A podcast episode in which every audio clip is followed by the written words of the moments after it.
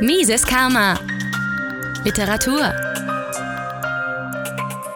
S wie Steuern. Ein Auszug aus Ludwig von Mises, ein Lexikon von Michael Ladwig. Erschien 2016 im Finanzbuchverlag. Steuern. Man nimmt die Inflation zu Hilfe, wo man nicht die Erhebung von Steuern schreiten will und Anleihen nicht aufzunehmen vermag. Das ist die Wahrheit. Und es gilt nun zu untersuchen, warum man von den beiden sonst üblichen Mitteln der Beschaffung von Geld für die Staatswirtschaft nicht Gebrauch machen kann oder will. Man kann hohe Steuern nur dann erheben, wenn die Steuerträger mit dem Zweck, für den die aufgebrachten Mittel verwendet werden sollen, einverstanden sind. Dabei ist zu beachten, dass es, je höher die Gesamtsteuerlast wird, desto schwieriger wird, die öffentliche Meinung darüber täuschen, dass es nicht möglich ist, die Steuern allein durch die dünne Oberschicht der Bevölkerung tragen zu lassen.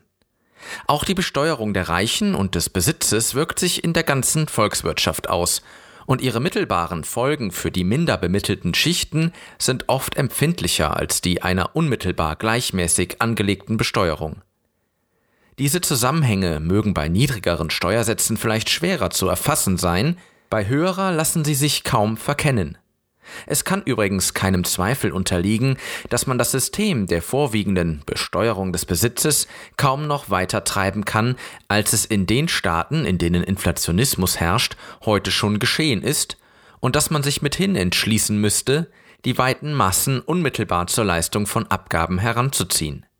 Das aber kann eine Politik nicht wagen, die der Zustimmung der Massen nur so lange sicher ist, als sie ihnen keine sichtbaren Opfer auferlegt. Die Steuern sollen die Reichen, die Unternehmer, die Kapitalisten, kurz die anderen bezahlen. Die Arbeiter, kurz die Wähler, auf deren Stimmen es ankommt, sollen steuerfrei bleiben. Alle Massenverbrauchssteuern, auch die auf geistige Getränke, sind abzulehnen, weil sie das Volk belasten.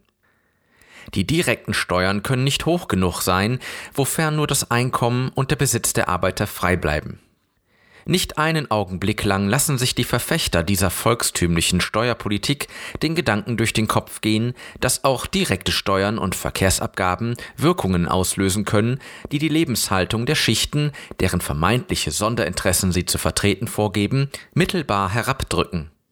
Nur selten wird die Frage aufgeworfen, ob die Hemmung der Kapitalsbildung, die von der Besteuerung des Besitzes ausgeht, nicht auch die nicht besitzenden Mitglieder der Gesellschaft schädige.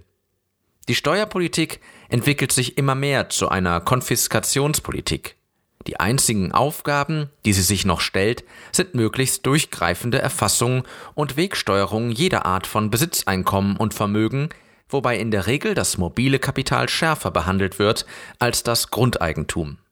Die Steuerpolitik wird zum bevorzugten Mittel des Interventionismus.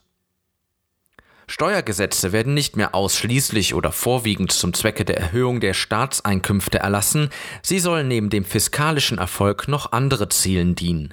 Mitunter tritt der finanzpolitische Gesichtspunkt ganz in den Hintergrund. Die Steuer hat nur anderweitige Aufgaben zu erfüllen. Es werden Steuern ausgeschrieben, die als Strafen für als schädlich angesehenes Handeln erscheinen. Die Warenhaussteuer soll den Warenhäusern den Wettbewerb mit den kleinen Läden erschweren. Die Börsenverkehrssteuern sollen die Spekulation hemmen. Die Abgaben werden so zahlreich und mannigfaltig, dass bei allen geschäftlichen Veränderungen in erster Reihe auf die steuerrechtlichen Folgen geachtet werden muss. Zahlreiche wirtschaftliche Möglichkeiten müssen brach liegen gelassen werden, weil ihre Ausnützung die Steuerbelastung so erhöhen würde, dass sie unrentabel werden müssten. So sind Errichtung, Betrieb, Verschmelzung und Auflösung von Aktiengesellschaften in vielen Staaten in solchem Maße durch hohe Abgaben erschwert, dass die Entwicklung des Aktienwesens in stärkster Weise gehemmt wurde.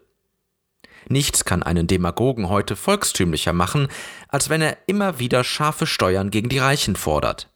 Vermögensabgaben und hohe Einkommenssteuern für die größeren Einkommen sind bei den Massen, die sie nicht zu entrichten haben, ganz außerordentlich beliebt. Mit wahrer Wollust gehen dann die mit der Bemessung und Eintreibung betrauten Beamten daran, die Abgabepflichten zur Abstattung zu verhalten. Unermüdlich sind sie darauf bedacht, durch Kunstgriffe der juristischen Auslegung den Umfang der Leistungspflicht zu erweitern. Die destruktionistische Steuerpolitik gipfelt in Vermögensabgaben. Vermögensteile werden enteignet, um aufgezehrt zu werden. Kapital wird in Gebrauchsgüter und Verbrauchsgüter umgewandelt. Hier ist die Wirkung nicht leicht zu verkennen. Doch die ganze volkstümliche Steuerpolitik unserer Tage führt zu demselben Erfolg. In der Rechtsform der Steuererhebung durchgeführte Vermögenseinziehungen sind kein Sozialismus und auch nicht das Mittel, um den Sozialismus herbeizuführen. Sie führen nicht zur Vergesellschaftung der Produktionsmittel zum Zwecke gemeinwirtschaftlicher Produktion, sondern zur Kapitalaufzehrung. Die Steuerpolitik nahezu aller Staaten hat es für richtig befunden, die kopfsteuerartig wirkenden Steuern zugunsten einer Besteuerung einzuschränken, die die höheren Einkommen und Vermögen mit weit höheren Steuersätzen belegt als die Träger niedrigeren Einkommens und Vermögens. Unter den Gedankengängen, die zu dieser Haltung geführt haben, hat im Anfang auch die Erwägung unklar mitgesprochen, dass man einer möglichst neutralen Besteuerung den Vorzug zu geben habe, vor einer weniger neutralen. Doch bald verdrängten andere Gesichtspunkte diese Auffassung. Die Steuer sollte zu einem Werkzeug bewusster Eingriffe in das Getriebe der Marktwirtschaft werden. Man gestaltete die Steuerpolitik zu einem Mittel interventionistischer Wirtschaftspolitik. Man wollte gar nicht die Besteuerung so neutral als möglich anlegen, man wollte sie gerade als Mittel aktiver Sozialpolitik. Wir müssen erkennen, dass jede Regierungsmaßnahme, die die Menge des Gewinns, den erfolgreiche Unternehmen erzielen können, senkt oder die ihren Gewinn wegsteuert, ein Mittel ist, das den Einfluss der Konsumenten über die Produzenten schwächt. Wenn wir daher hören, dass die Wirtschaft bürokratisch und verschwenderisch wird, ist das nicht die Folge des Großbetriebes, des Kapitalismus, eines unbehinderten Marktsystems. Es ist die Folge der staatlichen Besteuerung und der staatlichen Einmischung in diese Dinge.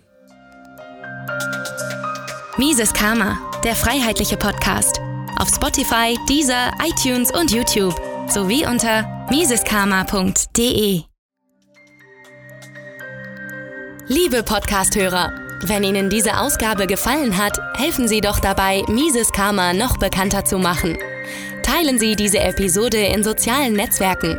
Erzählen Sie Ihren Freunden und Bekannten davon.